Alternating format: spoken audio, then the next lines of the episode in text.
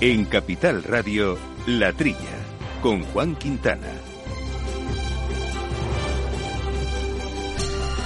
Muy buenos días, gente del campo. Buenos días, amigos del campo y de sus gentes. Bienvenidos eh, otra semanita a esta este programita que tanto nos gusta de agricultura, de alimentación, de asuntos eh, del campo que nos preocupan y que nos ocupan y que hacemos con José Luis Navarro, armando los controles técnicos y aquí en la mesa, como siempre, Super Llama, Llama Sagales, Llama, ¿cómo estamos? Buenos días, don Juan, y buenos días, amigos oyentes. Pues a ver ¿qué, qué, decimos hoy. Desde luego de agua vamos a tener que hablar un poquito, porque sí. está cayendo agua por todos lados y, en fin, ya sabemos que el agua es muy bienvenida y a todos nos gusta que caiga. Pero en, en Extremadura ha hecho mucho daño, ¿eh? Sí, sí, sí, sí, en muchas zonas. Al final es un exceso de agua. Las temperaturas no están siendo muy altas, es verdad, pero las inundaciones están, sí, tremendo. Están como siempre. Y es verdad que luego cuando ves en los pantanos han aumentado un, un 0,1, es decir, muy poquito, uh -huh. un punto y medio.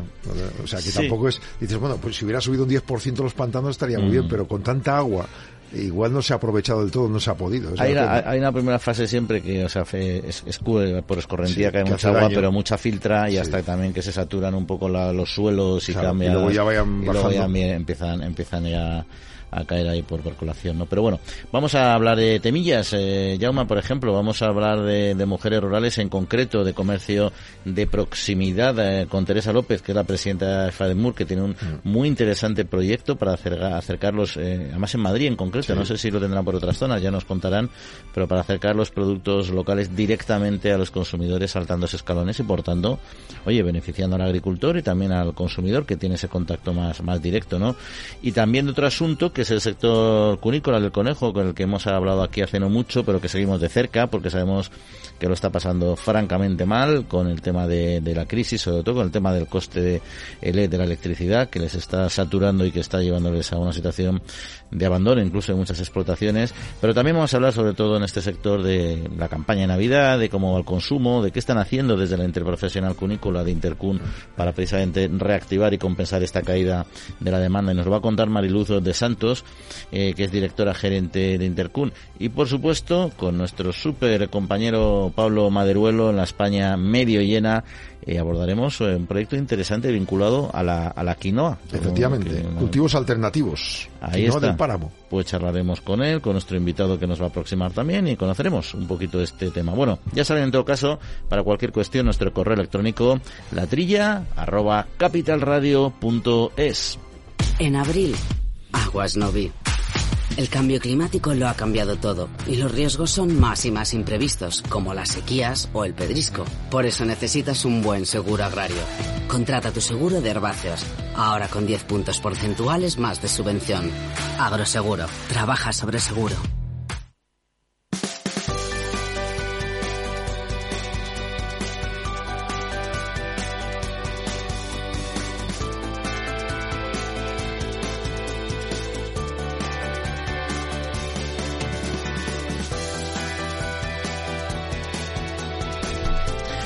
Bueno, Yoma, pues eh, como comentábamos aquí en la introducción, nos vamos, nos vamos a centrar parte del programa en el sector eh, del conejo que mm. está sufriendo un poco este sobrecoste, este sobrecoste la tarifa eléctrica. Sí, ciertamente ha triplicado en un año la factura, ha puesto contra las cuerdas la viabilidad de muchas eh, de estas empresas productoras, facturas que hacen eh, que sea un drama. Eh, tras un cierre hay muchas inversiones que algunas no se han podido ni poder amortizar ni pagar, ¿no? Les cuesta, les cuesta repercutir la subida de costes en el eslabón de la cadena, pero también, por ejemplo, a los mataderos les está afectando. La ecuación se traduce en un encarecimiento de un cuart, una cuarta parte, del 25% de la actividad respecto a hace justo un año. Salvo algún matadero puntual, pues claro, ni producción ni matadero están consiguiendo añadir ese coste directamente al, a lo que se les paga por esa producción. Eh, hay que destacar que actualmente están centrados en potenciar una campaña de comunicación y protección sobre la carne de conejo, especialmente en el canal Oreca, restauración y hostelería. Uh -huh, sí, de eso vamos a hablar ahora precisamente porque esta caída del consumo, que ahora nuestra invitada seguro que nos va a comentar más en detalle, pues está intentando compensar por, por otros canales, simplemente claro. potenciándolo, ¿no? Y además luego el sector eh, sigue trabajando en otros ámbitos, sí. como, como es el bienestar animal, por sí, ejemplo. Sí, efectivamente, el sector ganadero cárnico ha unificado certificados de bienestar en, en el sello B+, o E+, Compromiso Bienestar bienestar animal para facilitar que el consumidor identifique bien los productos certificados en este ámbito. Y en este asunto están las interprofesionales del ovino y caprino de carne, Interovic, vacuno de carne pro vacuno, porcino de capa blanca Interporc, cerdo ibérico, Asici, carne de ave Avianza y también la cunícula Intercut, que son las que han desarrollado este nuevo sello, que ofrece garantía y confianza para adquirir esos alimentos certificados eh, con sistemas éticos. Además, esta llegada del B+, o B+, compromiso de bienestar animal, no excluye el uso de los seis sellos anteriores, de tal forma que los operadores pueden seguir con los que quieran. Salud, eh, bioseguridad, gestión animal, trazabilidad en todos los eslabones se alinean ahora con la estrategia Farm to Fork y en el Green Deal de la Unión Europea. Sí, la verdad es que en este sentido el consumidor es cada vez más exigente, al menos en lo que es esta sociedad en la que vivimos, que es en la, en la europea, y exige no solo que los productos sean buenos y sean económicos y sabrosos, sino también una serie de parámetros eh, que, en fin, que necesita que alguien se los acredite. Yo creo que en ese sentido el sector cárnico está trabajando hace tiempo muy bien, porque además tiene que compensar determinadas campañas que se producen en algunos subsectores, en el cúnico no, no, no, afortunadamente, pero sí, en el porcino, por ejemplo, donde son atacados o por cuestiones medioambientales, en el vacuno, en fin, ahí tienen que trabajar duro. Pero bueno, para hablar de este tema, quien sabe mucho más que nosotros, sin duda, es Mariluz de Santos Martín, que es la directora gerente de la Interprofesional Cunícola de Intercun. Mariluz, muy buenos días y bienvenida. Eh, buenos días. Bueno, lo primero de todo, estamos comentando que, cómo le está pasando el sector. Está capeando esta crisis con, con dificultad, ¿no? Por lo que podemos leer en las noticias y comentar con la gente de campo. Pues sí, realmente son momentos en que todos los sectores ganaderos y especialmente el sector cunícola, que es un sector de pequeño tamaño, pues están pasándolo mal, eh, lógicamente, en los costes de materias primas de energía pues afectan al conjunto del sector. Eh, lamentablemente desde la interprofesional nosotros no somos competentes en materia de, precios ni de costes de producción, pero sí realizamos otro tipo de actuaciones para mejorar la situación del sector cunícola en este caso. ¿no? Eh, como comentabais, pues eh, actividades relacionadas con la promoción del consumo con el traslado al consumidor de lo interesante que es comer carne de conejo como alimento muy muy muy bueno desde un punto de vista nutricional y bueno pues hacemos un montón de cosas en ese sentido intentando mejorar la internacionalización en fin muchas actividades porque la internacionalización ya que lo menciona que es una forma de incrementar el, consumo y por lo tanto compensar esta caída de consumo interno eh, cómo está evolucionando hacia dónde se dirige sobre todo el producto español pues nosotros, eh, el Producto Español de Carne de Conejo se dirige sobre todo dentro de la Unión Europea. El consumo de carne de conejo es típicamente mediterráneo, se consume en los países mediterráneos, pero también Alemania, Reino Unido, etcétera. Tenemos más dificultades y es donde estamos intentando ofrecer mayores esfuerzos pues para eh, trasladar nuestra excelente carne de conejo a mercados exteriores, porque es verdad que hay pocos lugares del mundo, no demasiados, en los que se consuma carne de conejo. Y ahí es donde estamos poniendo, bueno, pues nuestras miras y el intento de, abrir mercados. ¿En qué zonas? ¿Dónde se podría abrir esos nuevos mercados eh, apostando por la carne de conejo? Bueno, pues tendríamos que ver, es muy interesantes ahora los mercados del mundo asiático, también hay países eh, de África, Marruecos, Egipto, etcétera, donde se produce carne, donde se consume, sabemos se consume carne de conejo, y bueno, es interesante ver si ahí el producto español puede tener cabida.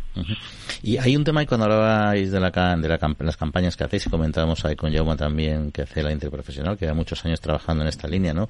Que por una parte está el consumidor, y ahí somos conscientes que se topa un poco con, bueno, con la, visión de mascota que tiene el conejo y que, limita el consumo en algunas familias, pero por otra parte está también el, propio canal Oreca quien, quien, tiene que vender el, y ofrecer el producto de la manera adecuada al consumidor, ¿no?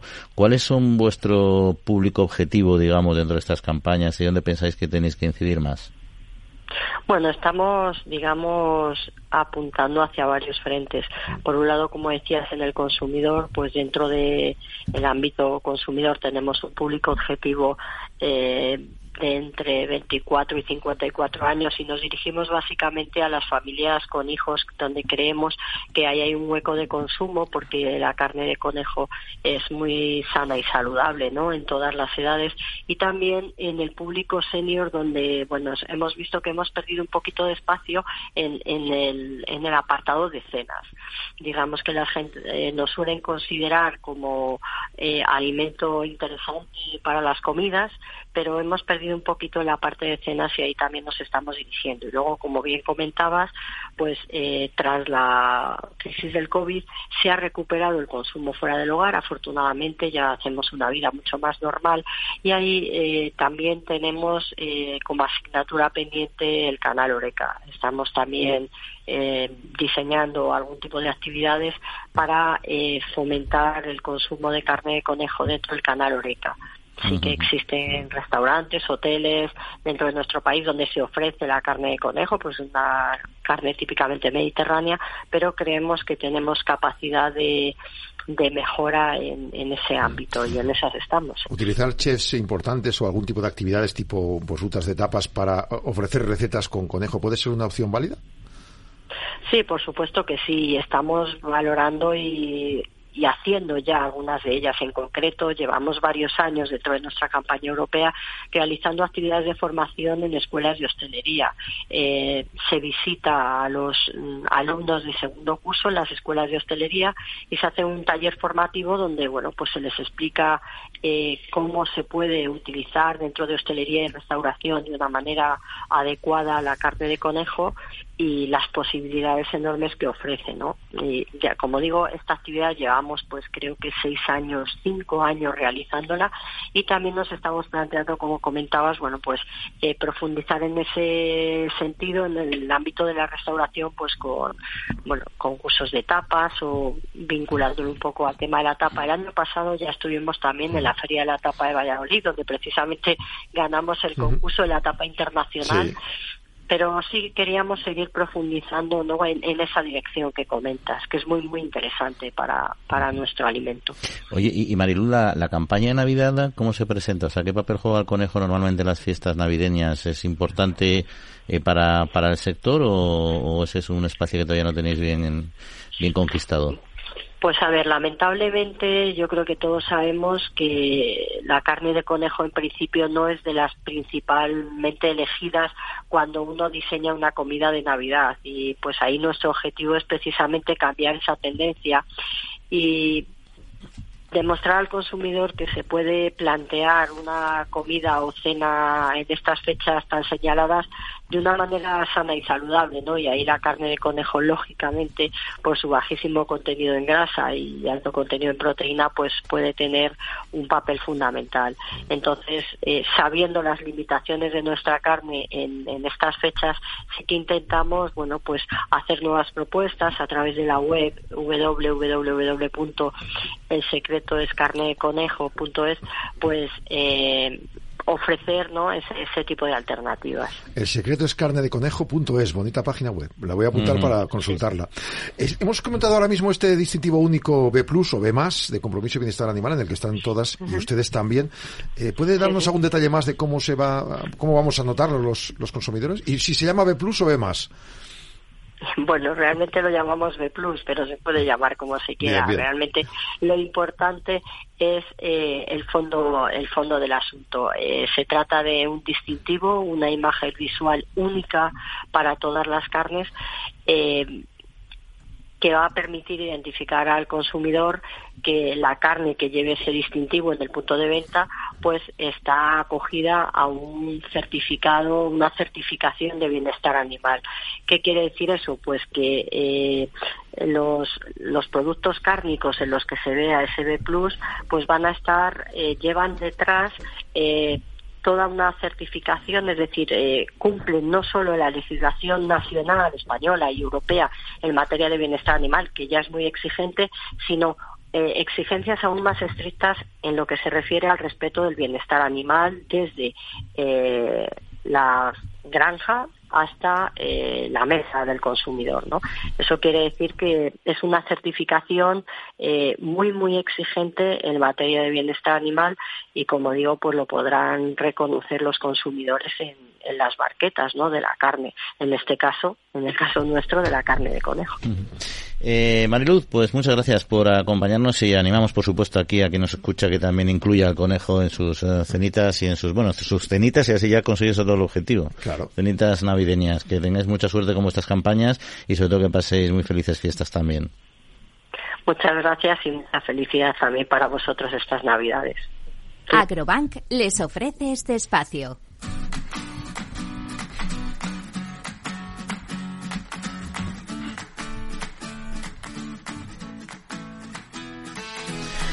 Bueno, pues eh, interesante, ya que hablamos, eh, Jauma, de productos de sin Navidad, no Navidad, de precios, en fin, eh, tenemos que comentar el asunto de la subida de la cesta de la compra, que no sé si afecta al conejo, lamentablemente creo que no, pero a otros muchos eh, sectores sí, y por tanto a nuestro bolsillo. Efectivamente, bueno, eh, se habla de la inflación, la subida de la cesta de la compra en todas partes. La guerra de Ucrania ha agudizado casi todos los rincones del planeta. Unos países bajan impuestos, otros ponen otros, otros inacción pero la subida de la luz y las materias primas hace que en términos generales haya una inflación alimentaria que trasciende a los precios en general. Por ejemplo, en Argentina el 80%, en Estados Unidos eh, se ha hecho poco, dicen que las tasas de inflación, que son eh, también bastante altas, eh, han aumentado beneficios las personas más vulnerables, han dado más asistencia alimentaria en el gobierno eh, a las personas que necesitan ese dinero y eh, las ayudas a, a, los packs de comida. Argentina, lo que están haciendo es un sistema llamado precios justos, un nuevo acuerdo con fabricantes para consumos básicos, cestas como la que proponía aquí la ministra,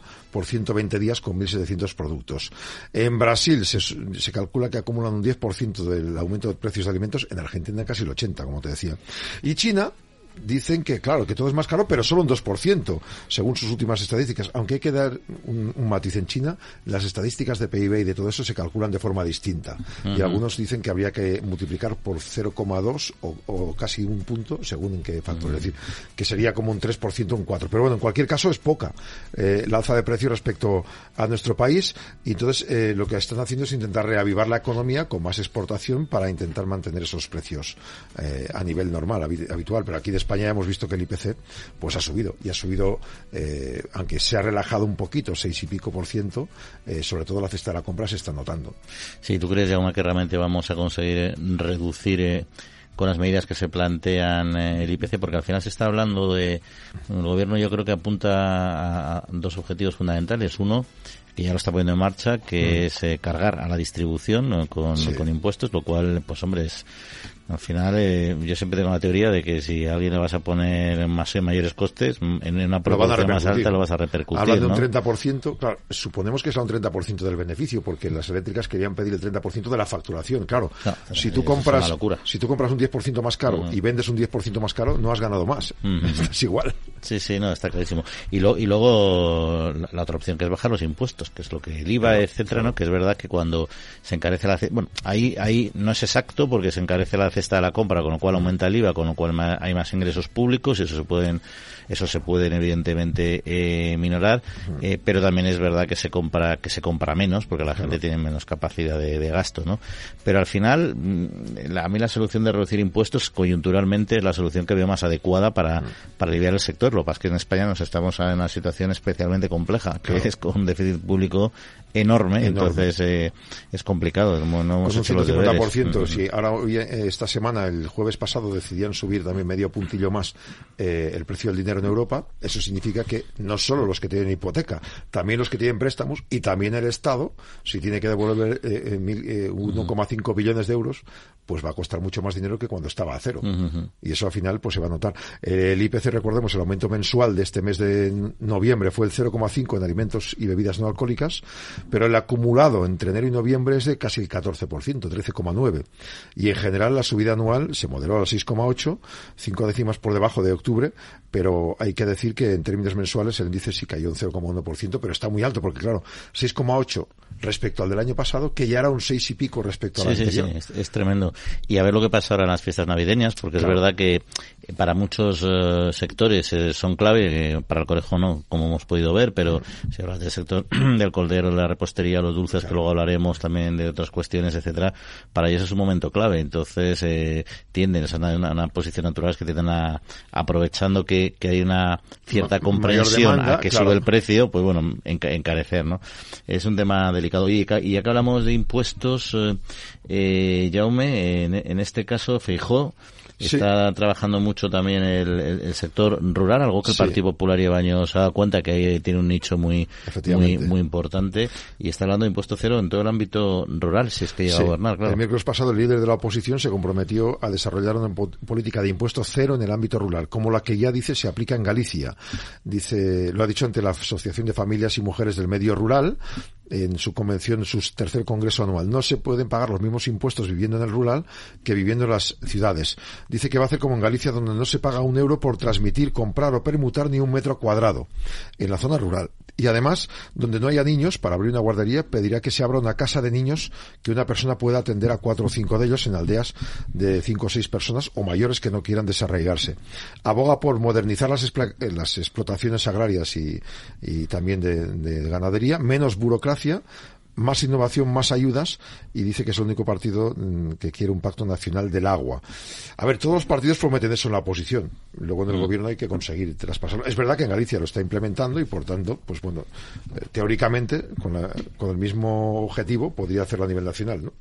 Sí, la verdad es que el eh, planteamiento es correcto y como dices tú también tienes su, experiencia detrás, ¿no? Eh, yo sí que entiendo que en zonas rurales tienes que tomar medidas fiscales un poco excepcionales precisamente por lo que, bueno, por lo que nos comenta siempre nuestro compañero Pablo en la España medio llena. Nos encontramos con unos espacios rurales complejos, especialmente en, en nuestro país. Oye, y tenemos que, tenemos que ponerle, que ponerle coto de alguna manera, ¿no? Ahora mismo esta semana precisamente el Parlamento Europeo ha aprobado una, un dictamen en el que está en el que anima a la Comisión, porque no es vinculante, a conseguir unas poner en marcha una serie de medidas dentro del, marco de la propia PAC también y, del modelo rural que se está planteando una serie de medidas en, muchos ámbitos diferentes no para conseguir reactivar la economía no también cubriendo la brecha digital etcétera. Pero incluso han planteado esta, este acuerdo del Parlamento Europeo que ha sido adoptado en mayoría salvo por los grupos eh, ecologistas más, más, más, activos mm y no lo han hecho porque en todo este paquete venía también la propuesta de reenfocar el, la gestión del lobo. Porque para los eurodiputados está mal gestionada por todos los problemas que conlleva y entienden que además también está contribuyendo de alguna manera, o sea, es una amenaza para, para las economías y por lo tanto potencial despoblamiento, porque la ganadería está, está cediendo y está cerrando en algunos casos. Es que no solo afecta a nuestras comunidades del norte, mm. también debe afectar seguramente a Francia, a Alemania, a muchos otros países donde el lobo, pues también a, donde tengas rebaños les está preocupando y mucho. Y personas, como decías el otro día, que también un día puede ocurrir algún disgusto. Sí, sí, sí, no, y ocurrirá, ocurrirá. De hecho, lamentablemente, espero que no y que me equivoque mucho, pero es que es sentido común. Cuantos más depredadores pongas a nuestro alrededor, la probabilidad de que se produzca un, un accidente, pues es, es, es natural para, para un para un animal como el lobo, ¿no? Si ve un niño, una persona herida, pues eh, lo entiende como una presa, ¿no? claro. En fin, eso es lo que lo que hay. Pero bueno, son distintas cuestiones. Tenemos otros asuntos eh, que hablar, pero si te parece los vamos a abordar luego, porque el tema de el tema de, de la flexibilización de los ecoregímenes, que parece muy técnico, pero es muy interesante, lo podemos comentar después, porque tenemos ya esperando a nuestro siguiente invitado y no queremos hacerle esperar. Agrobank les ha ofrecido este espacio. Sentir que la innovación, la sostenibilidad y la digitalización son la agricultura del futuro. Es sentirse agro. En Agrobank queremos apoyar a las personas que transformáis el sector agroalimentario creando un gran ecosistema de innovación agro. Siente agro. La nueva era empieza contigo. Infórmate en caixabank.es.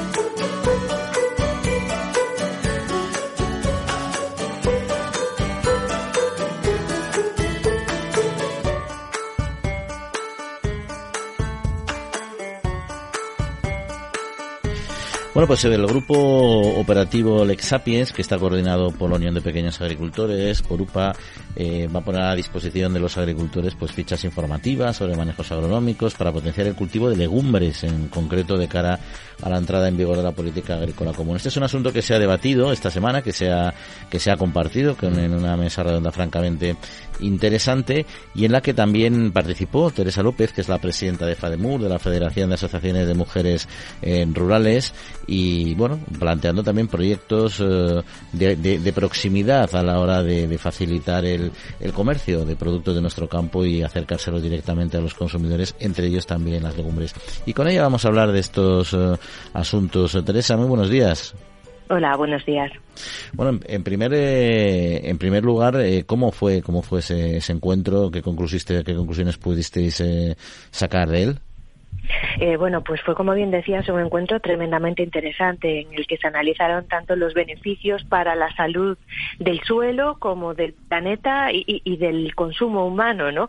Que al final, eh, bueno, pues el consumo de legumbres es tremendamente beneficioso para la salud, lo las tenemos un poco abandonadas y, y se hizo pues un llamamiento conjunto, ¿no? Para recuperar esa dieta mediterránea que tan bien valorada está desde todos los puntos de vista, pero que en algunas ocasiones pues estamos eh, dejando a un lado y en el caso de las legumbres es un ejemplo concreto que deberíamos de recuperar. Ese mito de que la legumbre engorda, engorda la salsa que pongamos al lado y el pan que comamos, entiendo, ¿no?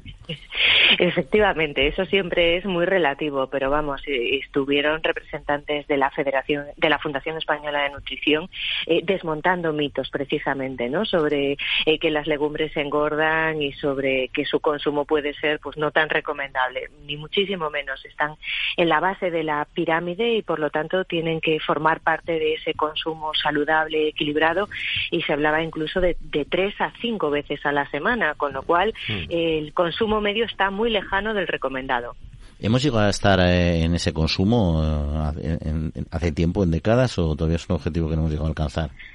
Sí, eh, en los años 80 era el consumo que, que, había. A partir de los años 80 el consumo de legumbres empezó a disminuir y ahora estamos muy por debajo de ese, de ese objetivo, con lo cual, eh, bueno, pues intentaremos poner un poco de luz eh, sobre lo importante que es, ¿verdad?, consumir legumbres, pues insisto, tanto para la salud del planeta como para la salud de las personas. Hay una paradoja. Hay productos como, por ejemplo, el conejo, que cuesta encontrar en restaurantes. En cambio, los platos de cuchara, cuando cuando vamos al restaurante los pedimos. En casa no sé si por pereza nos cuesta más hacerlo, ¿verdad? Eh, sí, y además, bueno, con las legumbres existe también ¿no? ese convencimiento de que es un plato complicado de preparar, porque como las tienes que poner en remojo y demás, pues, pues como que siempre se nos olvida y nos da pereza. Pero se habló también pues de que existe el fast food, la comida rápida, eh, hablando de legumbres. Son las que ya vienen embotadas y cocidas y que están listas para el consumo, con todas las propiedades nutricionales disponibles para hacer, pues eso, una comida rápida a base de legumbres, eh, muchísimo más sana eh, y, más eh, saludable y absolutamente recomendable para el conjunto de la población en todas las etapas de la vida. Sí, estoy 100% de acuerdo. Mm. las legumbres preparadas ahora son lo que te permite comerlas regularmente. Una ensalada, por ejemplo. Y, si sabes cocinar bien, bueno, más que sabes, existe el mito del fuego lento, dejarlas para el final, si las tienes ya preparadas y sabes y sabes darles el punto, mucha gente ni las distinguiría, ¿no? las distingue, Otra cosa si no sabes hacerlo bien, claro. pero eso te va a pasar con esas y con las cagas a fuego lento. Pero bueno, oye, y también, eh, Teresa, aprovechasteis eh, esta ocasión también, yo creo, para eh, trasladar y contar este proyecto tan interesante que tenéis de la plataforma verde, que, pretende, entiendo yo, aproximar el producto directamente y eliminar eslabones en la cadena, ¿no? ¿Que lo estáis desarrollando en Madrid o también en otras zonas? Eh, bueno, estamos haciendo el proyecto piloto en Madrid con la intención de extenderlo al conjunto del Estado. Y es que em, desde siempre estamos tremendamente preocupadas en concienciar sobre el consumo responsable, ¿no? Sobre que seamos conscientes de qué es lo que estamos consumiendo, de dónde proviene y qué impacto logramos con nuestra acción de compra, qué es lo que estamos apoyando y por lo tanto, eh, bueno, pues creemos que es una buena fórmula eh, utilizar las nuevas tecnologías para tratar de acercar esa producción eh, sana, sostenible, de calidad, eh, que proviene de explotaciones familiares que están en el territorio, que comprar legumbres procedentes de la explotación de Charo, por ejemplo, en la Moraña, significa que también estás apoyando la lucha contra el despoblamiento y que eh, se fije población en el territorio y que ese territorio esté vertebrado y, continúe vivo, además de, pues insisto, comprar un producto de la máxima calidad, remunerado también con un precio justo que nos parece tremendamente importante, eliminando esos intermediarios que muchas veces distorsionan el mercado. Beneficio para vendedor, para comprador, también para el transportista. ¿Qué porcentaje calculan ustedes que se podría llegar a distribuir de esta manera en cuanto a la población? Yo me entiendo que al 100% no, pero ¿a qué porcentaje de población se puede conquistar de esta manera? Bueno, pues eh, cifras exactas no tenemos, pero eh, estamos convencidas y, y, la, y, todas las tendencias apuntan a que cada vez es eh, mayor el, el, el, porcentaje de, población que está concienciada sobre eh, realizar esa compra y ese consumo consciente y, y responsable. Y está concienciada cada vez más la población mayor, pero está especialmente concienciada la población joven.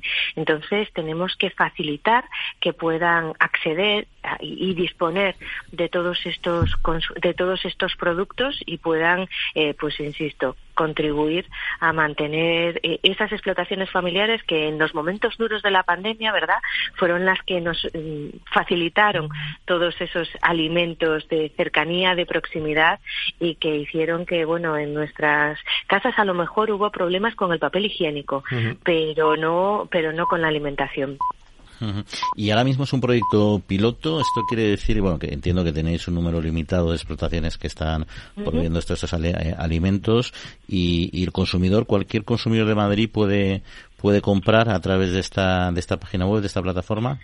Sí, efectivamente. Nosotros animamos a todo el mundo a que entre en nuestra página que es www.laplataformaverde.es y ahí conozca los productos que ya están disponibles de, de, de, muchos sectores. Están las legumbres, por supuesto, pero también hay productos de huerta, hay vino, hay aceite, hay miel, hay quesos, en fin, hay una diversidad de, productos importante, eh, una diversidad también de, productoras, de explotaciones familiares y nuestra intención es llegar a más productoras que se quieran embarcar en este proyecto y a cuantas más consumidoras y consumidores mejor, animándoles a que entren, a que prueben y a que disfruten pues ese producto de, la máxima calidad, ¿no? Que en muchas ocasiones pues nos hace recuperar sabores que incluso creíamos olvidados. Uh. Y ahora que estamos eh, próximos a las fiestas de Navidad, planteáis eh, productos navideños o cestas o paquetes navideños para que la gente, también pueda incorporar así productos de la tierra y de proximidad a sus sus menús festivos? Eh, sí, tuvimos una cesta de, de, Navidad, ya se ha cerrado el plazo para poder comprarla porque como estamos en pruebas estamos todavía, eh, bueno, pues con, con, una logística un poco, un poco contenida, pero en todo caso estamos eh, valorando constantemente introducir nuevos productos eh, que aunque no sean de cercanía, sí lo sean de proximidad en cuanto a que eliminamos intermediarios y por ejemplo pues naranjas o mandarinas en Madrid no podemos encontrar porque mm. no hay producción, pues eh, estamos, eh, bueno, pues eh, gestionando que, que, puedan venir de explotaciones familiares del Mediterráneo y, y, y, los ibéricos, por ejemplo, y bueno, otra serie de productos que poco a poco van a ir incorporando y van a ir alimentando esa, esa cesta. O sea que la plataforma verde.es va a ser como una, una especie de gran cooperativa, podemos decir así, de productores de todo tipo. Tendremos prácticamente un, un porcentaje altísimo del consumo habitual en ella. La idea es que podamos hacer una compra casi completa, si no completa, eh, a través de la plataforma verde. Insisto, estamos empezando a rodar con muchísima ilusión y la idea es que esto se vaya alimentando y nutriendo tanto de consumidores y consumidoras como de productoras, de explotaciones familiares que quieran eh, hacer, eh, tener esa relación ¿no? directa y, y especial eh, con, con, con quien está consumiendo sus productos. Y el productor a la hora de el productor, perdón, el consumidor a la hora de comprar estos productos, ¿cuál es ese un proceso sencillo desde la perspectiva de, de, la operatividad que tiene la web y el tiempo que tarda en recibirlo desde que lo pides? ¿O cómo lo tenéis planificado? ¿Cómo funciona? Sí, es un proyecto, es un proceso tremendamente sencillo. Entras en la página, eh, seleccionas los productos que quieres comprar, eh, abrimos o cerramos en, en, el domingo de cada semana y el lunes y el martes se preparan eh, las producciones y, y, entre el martes y el miércoles las tiene en su casa. Uh -huh. Perfecto. Bueno, y sí, yo más. Voy a quería preguntarle sobre, sobre ella, sobre la Federación de Mujeres Rurales. Todo esto se hace en apoyo, digamos, de, imagino, mujeres rurales de toda España, pero, pero también abrís el abanico a otros productores o son todo mujeres rurales las que colaboran en la plataforma? Bueno, es una iniciativa de mujeres rurales, de agricultoras, de ganaderas y que se abre también a las explotaciones familiares, eh, que es precisamente las explotaciones en las que están las mujeres. Eh, tenemos claro cuál es nuestro modelo de producción que queremos proteger y que queremos eh, facilitar, ¿no? que, que mejore su rentabilidad y, su, y su buena marcha y, a todas estas explotaciones familiares y explotaciones de mujeres es a quienes está abierta la plataforma verde. Estupendo, pues muy interesante el proyecto. Desde luego animamos a, a, quien, a quien nos escucha que, que, pruebe porque uno se navega por la web y ve estos productos mm. que apetece mucho, sobre todo cuando sabe que son tan próximos a nosotros y, y que además está dando ese servicio de, de, ayudar a estos pequeñas, a estas pequeñas productoras a, a, mantener su explotación y sus negocios de proximidad. Teresa López, presidenta de FADEMUR, pues muchas gracias como siempre por acompañarnos y que tengan muy felices fiestas. Muchísimas gracias a nosotros y igualmente felices fiestas para todas las personas que nos están escuchando.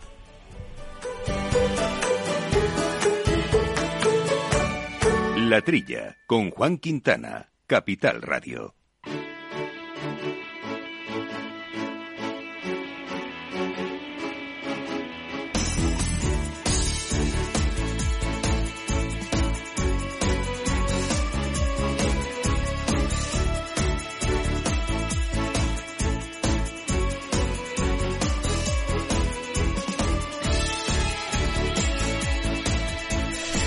Bueno, interesante, ya más estos negocios de proximidad. La verdad es que son complicados. Yo recuerdo eh, hace tiempo eh, cuando empezaron a, plantearse, eh, en este caso es una organización, pero había agricultores. Yo, por ejemplo, recuerdo en la huerta valenciana con los cítricos que te mandaban las naranjas directamente, bueno, naranja y todo tipo de cítricos Hay algunos que hacen campaña en algún medio y te las mandan, pero claro, supongo que la logística para un solo productor tiene que ser muy complicada. No, pero lo hacen y, les funciona. Eso yo recuerdo que hablábamos con productores, tenían un nivel de, de, márgenes que les permitía, porque al final es una logística que una vez que la tienes articulada ya funciona y recuerdo más que llevaban las, las mandarinas o las naranjas o las navelinas, lo que compraras, eh, tenía siempre además las hojas te llevaban verdes, pero decía, mira, tú fíjate si la hoja está todavía está firme y está y, no está marchita, es que la, naranja la, hemos han cortado por la mañana y por la noche ha llegado y por la mañana la tienes era, casa. era de un día para otro y la verdad es que eso funciona muy bien. Luego hay otros productores que son, hay otros productos que es más complicado, ¿no? Pero incluso a nivel de de alimentación y de productos transformados. El tema del cordero, por ejemplo, que es muy delicado,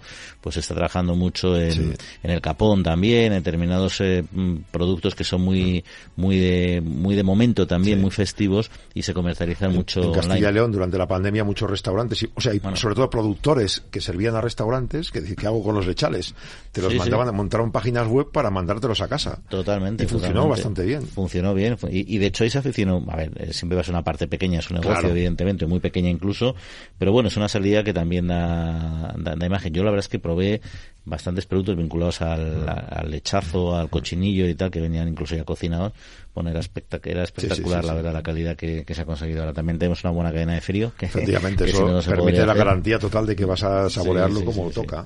Bueno, ¿y qué está pasando yo? Cambiando de tema con nuestra querida Asociación Española de Agricultura y Conservación de Suelos Vivos, que están eh, preocupados por la flexibilización de los ecoregímenes de, que se están aprobando en algunas comunidades autónomas. Sí, pues han pedido una reunión con urgencia al Ministerio para tratar lo que consideran de muy grave el reglamento de la, del Fondo Español de Garantía Agraria de admitir excepciones como el mínimo laboreo en la práctica de la siembra directa.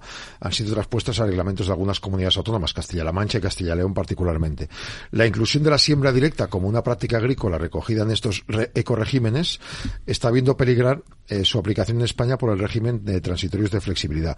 En concreto, eh, tanto el Fondo en su resolución como las comunidades autónomas citadas están permitiendo de forma excepcional el mínimo laboreo, una práctica totalmente contraria a la siembra directa.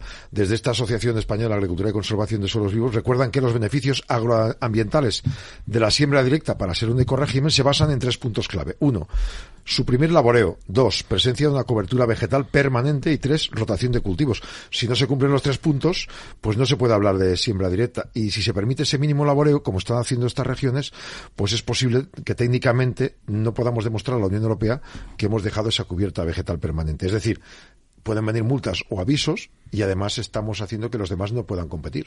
Ahí estamos como siempre con un problema delicado que es la, lucha de intereses como comentamos hace poco con el, los fertilizantes, la industria y el agricultor, pues aquí lo mismo, la, la agricultura de conservación que es una línea de trabajo de, de, laboreo y de gestión mm. de los campos esencial porque permite en muchas zonas, que no en todas, pero en muchas sí, hacer un, un tipo de cultivo súper sostenible que protege muchísimo el suelo, que es la clave, cuidar al suelo, que es el elemento básico para la producción.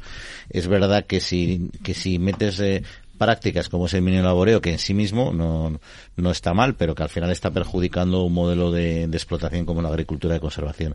Y ahí al final es lucha de poderes, como quien dice, ¿no? A ver mm. dónde, dónde está el problema más, grande en cada momento y en función de eso se, se decanta la balanza para un lado o por para otro. Yo entiendo desde luego a, a ECAS, que es eh, la, asociación, porque al final eh, eh, han dedicado mucho tiempo, mucho esfuerzo, muchos recursos para conseguir un modelo agrario y este tipo de agricultura de integración sea, sea viable y en fin, lo, lo protegen, lo protegen. Pero bueno, esta es una cuestión, veremos en qué queda, porque además como cada comunidad autónoma en determinadas cuestiones aplica la normativa y la desarrolla. Ese es el problema, que hay algunas comunidades que han permitido esa normativa y claro, las demás dicen, no, es que estamos afectados por ello. Sí.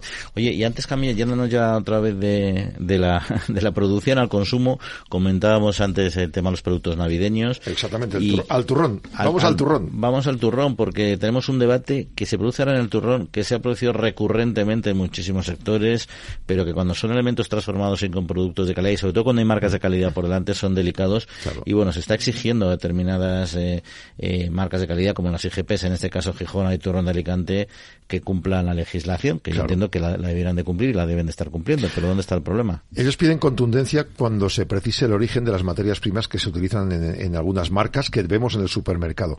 Para los consumidores es muy importante, hoy por hoy no están teniendo, según esta Unión de Uniones, esta información concreta de si es producto de la IGP y si efectivamente hay una trazabilidad concreta.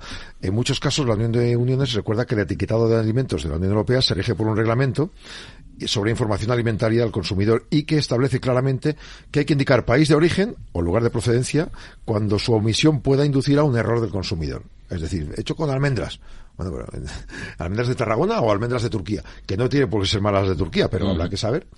Y la organización señala que, sin embargo, esta exigencia legal no es aplicable a turrones y otros productos transformados amparados por una IGP, como los mantecados de estepa o las tartas de Santiago, porque los pliegos que definen el país de origen o lugar de procedencia eh, ya están visibles en las materias utilizadas. Ante esta excepción, estamos con un problema. En los pliegos de condiciones de turrones amparados por la IGP se define el origen en condicional sin concretarlo basta el requisito único de proceder, de, proceder, de explicar la zona o región y con esto teóricamente se sabría que ese producto es de allí.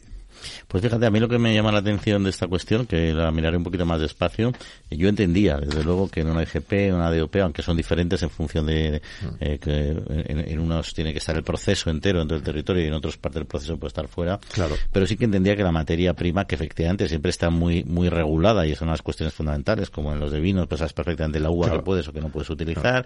y en todo y en todas las Si eres de la DO, tienes que haber utilizado esa uva concreta. Yo, yo entiendo que siempre he entendido que la IGP Gijón y Turón de Alicante no solo el proceso de fabricación, sino el origen, porque son las zonas turroneras, ¿no? Si no, no tendría mucho sentido, ¿no?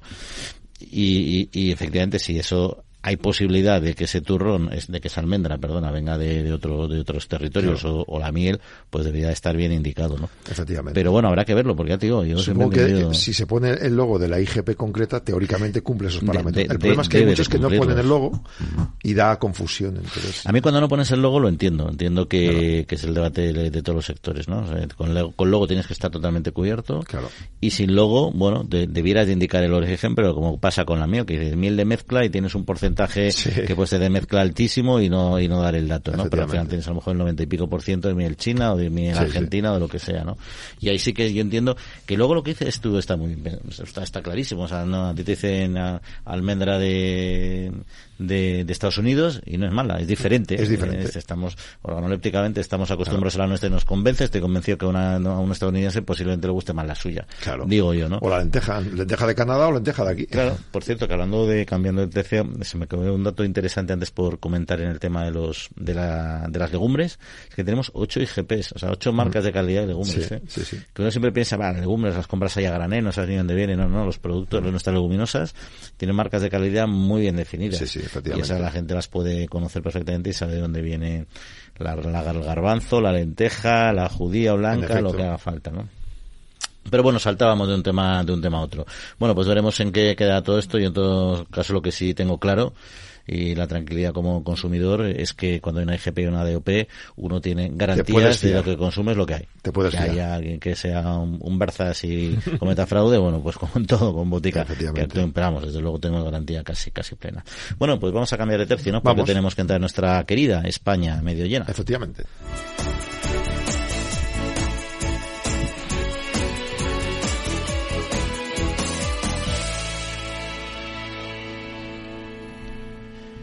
Bueno, pues seguimos aquí hablando de Campo La Trilla de Capital Radio y empezamos a, a, viajar por estos espacios rurales eh, que tenemos mucho interés en que se recuperen cada vez más, que cada vez están medio llenos, estén ya tres cuartos de lleno dentro de poco.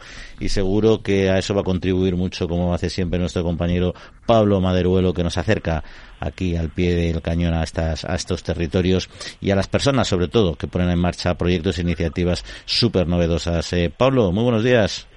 Hola, buenos días, ¿cómo estáis? Pues aquí estupendamente hablando hablando de campo. No sé hoy qué nos vas a, trasladar y, porque creo que nos vamos a ir a hoy hemos hablado de productos muy interesantes y creo que la quinoa va a ser uno de nuestros protagonistas, ¿no? Mm. Pues efectivamente, veníais eh, hablando de, campo como todas las semanas aquí en la trilla, todas las mañanas de fin de semana.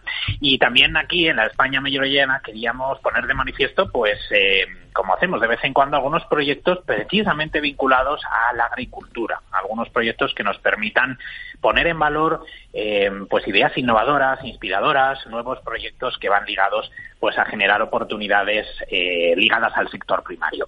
Os quiero presentar hoy a Juan Pablo, Juan Pablo García. Eh, nos va a hablar de un proyecto que se llama Quinoa del Páramo. Es un proyecto eh, ideado, formado y desarrollado por un grupo de agricultores, de cosechadores, de ganaderos, de ingenieros agrícolas, transportistas y economistas que están impulsando cultivos alternativos. Juan Pablo ya nos está escuchando. Si queréis, podemos saludarle. Juan Pablo, muy buenos días. Buenos días, ¿qué hay? Bueno, pues bienvenido aquí a la trilla y sobre todo muchas gracias por acercarnos este este proyecto que nos contaba Pablo, que nos anticipaba Pablo, el de Quinoa del Páramo. ¿En qué consiste en concreto este proyecto, Juan Pablo?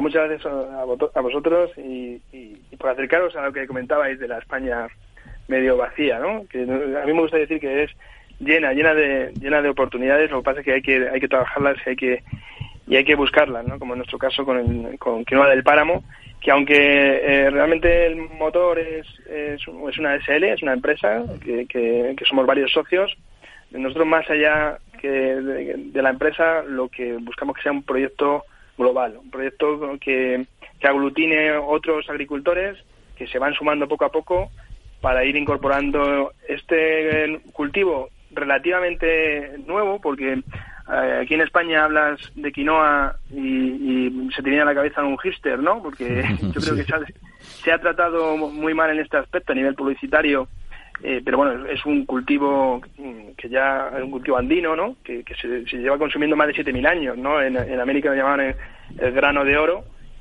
y que se ha ido incorporando aquí en, en, otros sitios de, Europa, en, España, sobre todo a raíz del año 2003, en 2013, cuando la FAO lo consideró como, como superalimento y, declaró el año como el año internacional de la quinoa.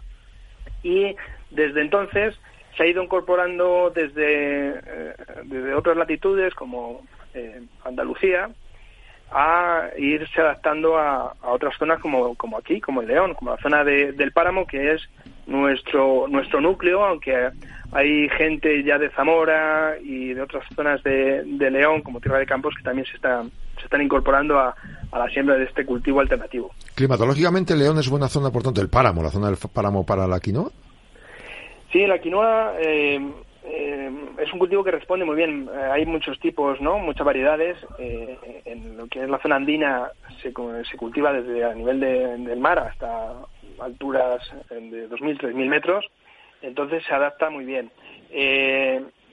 Tiene dos características o dos puntos, digamos, delicados, que son eh, heladas por debajo de menos 7 grados, eh, en cierta zona de, pues, en ciertos momentos de, del desarrollo de la planta, y después en floración, eh, temperaturas de más de 35 grados, puede abortar la, planta. Entonces, con estos cambios climáticos, y, hoy le venía hablando con un agricultor, que estamos viendo que incluso en León la temperatura ya no es la que era hace un tiempo, eh, se está adaptando, se está adaptando muy bien. Eh, además que aquí tenemos una circunstancia que seguro que, conocéis, que bueno, somos la, la, provincia que más que más maíz eh, pues, produce, ¿no? Tenemos pues casi 80.000 hectáreas de maíz y es un, sabéis que el maíz es un cultivo que exige mucho mucho abono, mucho mucho agua que viene un poco en contra de, de, pues la, la, Agenda 2030 y, y estas necesidades que estamos viendo, que cada vez eh, son más acuciantes de, del tema de optimizar temas de fertilizantes y temas de agua. Y la quinoa precisamente exige muy poco agua y exige muy poco fertilizante, con lo que se adapta perfectamente. Juan Pablo, decía yo al principio, Juan Pablo, que mm, os habéis unido un grupo muy heterogéneo de, personas procedentes de muy diferentes disciplinas que estáis trabajando unidos en este proyecto. Explícanos un poco qué hace particular, peculiar, singular este proyecto y cuáles son los objetivos que, perseguís. Nosotros, eh, como objetivo, bueno, al final, eh, como comentaba, eh, más que una empresa, es un proyecto. Sabéis que el campo hay veces que, que, cuesta vender innovación eh, suele ir de la mano de la gente joven y por suerte también de mucha eh, mujer joven que, decide quedarse en el campo. Pero bueno, siempre el darle una vertiente eh, multifuncional, de gente que nos dedicamos también a otros sectores, yo no soy agricultor, aunque cada vez sé más de, de campo a la fuerza, pues hace que nos apoyemos, las carencias de uno, nos apoyemos en otro. Y el objetivo que tenemos nosotros es no, no hemos venido a, sustituir ningún, ningún cultivo, sino a complementar eh, cultivos. Ahora con la reforma de la, de la PAC, aunque ha habido disposiciones ahora que por el tema de, del conflicto en Ucrania se ha, alargado y, la obligatoriedad del tema de la rotación, en un campo como el leonés estamos hablando que hay 20.000 hectáreas, mm. cuando se ha obligado eh, la rotación probablemente hasta el 50%, que hay que buscar un cultivo alternativo.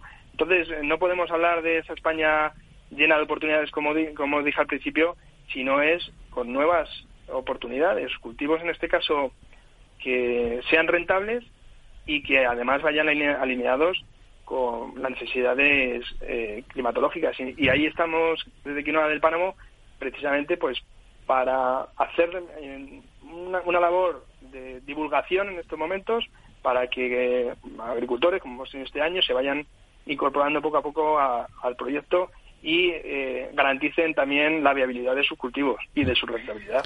Porque el, cultivo, lo, ¿cómo lo promovéis? ¿En, ecológico o mediante agricultura convencional o es, o es, indistinto? No, sabéis que el ecológico a nivel, a nivel comercial tiene mucha más salida, pero nosotros ahora mismo lo que queremos, y más con, como es el campo, ¿no? De receloso a la hora de, añadir nuestros eh, nuevos productos.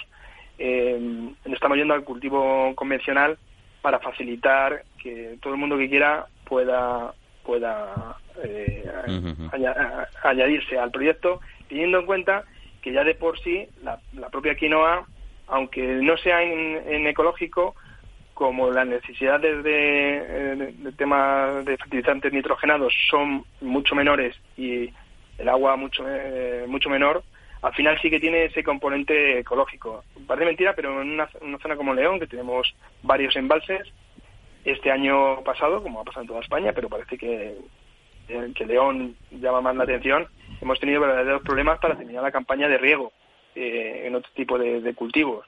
Entonces es fundamental irnos, aunque no sea en un primer momento ecológico, 100%, pero sí buscar eh, esa, ese, plus medioambiental. Y, hay una, eh, en cuanto al, foco comercial, o sea, los canales de comercialización, ¿a dónde va dirigido? ¿Va solo a consumo humano o tenéis otros, otras líneas abiertas o planteáis otras líneas? Nosotros, bueno, el, el, lo que es la, la demanda de la quinoa eh, incrementa cada año. Eh, nosotros tenemos acuerdos con grandes empresas eh, nacionales en el que toda la producción nuestra la tenemos ya de antemano venida por contrato. La mayoría se exporta. Hay países que están más avanzados en, este tipo de, productos a la hora de, consumir, como es Estados Unidos, Francia y Italia Y la, eh, la quinoa, eh, si recorréis cualquier lineal de supermercado, veis que ahora eh, no solo está en grano, que al final mm, pues se come como si fuese un, arroz, aunque estamos acostumbrados a verlo en ensalada, pero sino también se están incorporando mucho alimentación infantil. Mm, por ese componente de superalimento que tiene, sin gluten, eh, como aditivo a otros a otros cereales o a otros alimentos eh, infantiles y también en la línea de la, de, la cosmética. Por otro lado, nosotros estamos iniciando también una línea de investigación en el que el rastrojo de la quinoa lo estamos haciendo eh, como forraje para alimentación animal y de momento eh, pues la verdad que tiene muy buena muy buena muy buena pinta por cómo el feedback que hemos recibido esta primera campaña de, ganaderos. O sea que como propiedades se aprovecha todo. Eh, eh, ¿Como precio también puede ser competitivo en el lineal? O sea, ¿puede atraer a la gente? Eh, sí, al final, dependiendo de, que sea ecológico o no, puede ser un poco más caro, pero esto al final viene a ser como, una especie de arroz, un poco más caro. Hmm. también es cierto que, que, cunde más a la hora de consumir eh, pues no sé si habéis, no habréis comido quinoa, es un granito muy pequeño que se, se infla mucho, además tiene eh, propiedades saciantes, eh, por lo que sí que puede ser perfectamente competitivo a nivel a nivel eh, económico, pero sobre todo a nivel nutricional. Pues Pablo, eh, em, una pregunta más, simplemente para cerrar. Para quien no conozca la quinoa, nos haya escuchado hablar, has pronunciado una palabra que creo que es clave, que es superalimento. Mm. Realmente, Juan Pablo, podríamos, si quisiéramos y no tuviéramos nada más que comer, alimentarnos de forma exclusiva con quinoa, ¿verdad? Sí. la, quinoa, bueno, siempre es más atractivo, ¿no? mezclado con más cosas. De hecho, yo siempre eh, por este por este tema que hemos hablado hipster eh, no, yo, a mí se me dado la circunstancia de gente que dice, no, pero sí que la quinoa no sabe nada. Digo, tú cuesta arroz sin más con agua a ver qué te sabe, ¿no? Esto lo puedes hacer como si fuese una paella, yo lo he hecho con mariscos, ¿no?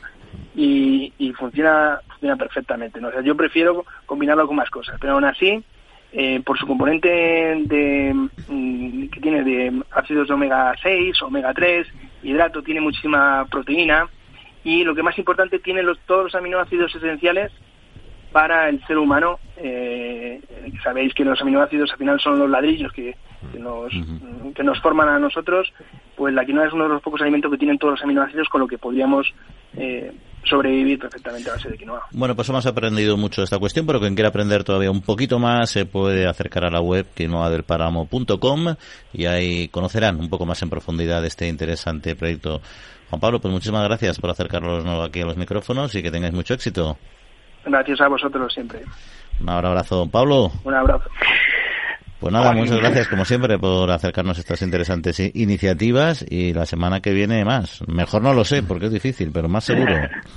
Yo creo que es muy interesante el proyecto que nos ha contado Juan Pablo, en el que también ha implicados otros eh, jóvenes y yo creo que es un ejemplo pues de todos esos jóvenes que están empezando a tomar el relevo del que tantas veces hablamos en el sector primario, como vienen pues con ganas, con empuje, con fuerza, con investigación, como nos ha dicho, y nuevos proyectos.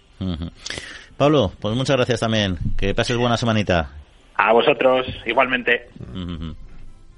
Bueno, pues seguimos, eh, bueno, seguimos por poco tiempo, ¿no? Porque nos queda nada, un par de minutillos. Oye, había un par de, un, un temía que te iba a comentar, porque yo no sé qué haces tú con los tapones de las botellas cuando los abres, si los tiras, no sabes qué hacer, dónde los reciclas. Es complicado. Lo normal es reciclarlos o darlos también, porque hay ONGs que los aprovechan para sacar algo de dinerito, que tampoco es malo. Sí, porque es una que queda ahí en el, aire un poco y al final hay, pues mira, dos compañías justo que esta semana han anunciado, han anunciado una, una, una iniciativa muy similar, Coca-Cola y Pascual. Y Pascual, creo que han decidido Pascual este mes empieza con el con el brick, con el tapón. El tapón que no se puede tirar, o sea que se queda enganchado, lo utilizas, pero no se no se pierde. Me parece una interesante una iniciativa interesante porque hay millones de botellas, el por tanto unido, millones de tapón unido jamás será vencido. Exacto, tapón unido en los bricks de Pascual desde este mes, eh, solo leche Pascual a partir de los próximos meses y Coca-Cola, a ver, Coca-Cola va a hacerlo en Fanta, Sprite, Nordic Mist, principalmente Andalucía, Extremadura, Cataluña, Baleares, Castilla-La Mancha y Aragón. En los otros puntos del país durante el 2023 lo irán añadiendo a todas las, las botellas de plástico que compras de esa bebida para que puedas abrir y cerrar sin tirar el tapón. No, me parece una idea importante. La verdad es que yo siempre digo que en Europa reciclamos muy bien, mucho mejor de lo que la gente se cree. Tenemos unos ratios de, reciclaje tanto en, metal como en madera como en plástico también muy elevados, muy por encima de la media comunitaria y muy por encima de los objetivos europeos. Pero es verdad que no hay que confiarse y hay que seguir reciclando reciclando envases y, el problema del tapón era un problema ahí pues que siempre quedaba latente. Así que se tiraba, pues mira, el de Coca-Cola le llaman tapón adherido y el de Pascual tapón unido, pero al final es lo mismo. Si lo ven en lineal significa lo mismo. Pues si lo hacen Coca-Cola y Pascual, ya veremos mucho más tapones adheridos, unidos o juntados o fusionados, ya veremos cómo les llama en los próximos meses en otras compañías, porque es una tendencia que no se puede parar. Bueno, pues nada, agradecemos eh, a José Luis Navarro aquí mando los controles técnicos, como siempre, y Yauma, que pases muy buena semanita, tú también. Lo mismo digo, y hasta la próxima, que ya estaremos en Navidad. Estaremos ahí ya preparados para degustar estos productos que tanto nos, nos motivan. Y a todos ustedes, que disfruten, pasen buena semanita y sobre todo que se cuiden. Un saludo y en siete días estamos con ustedes otra vez. Que descansen.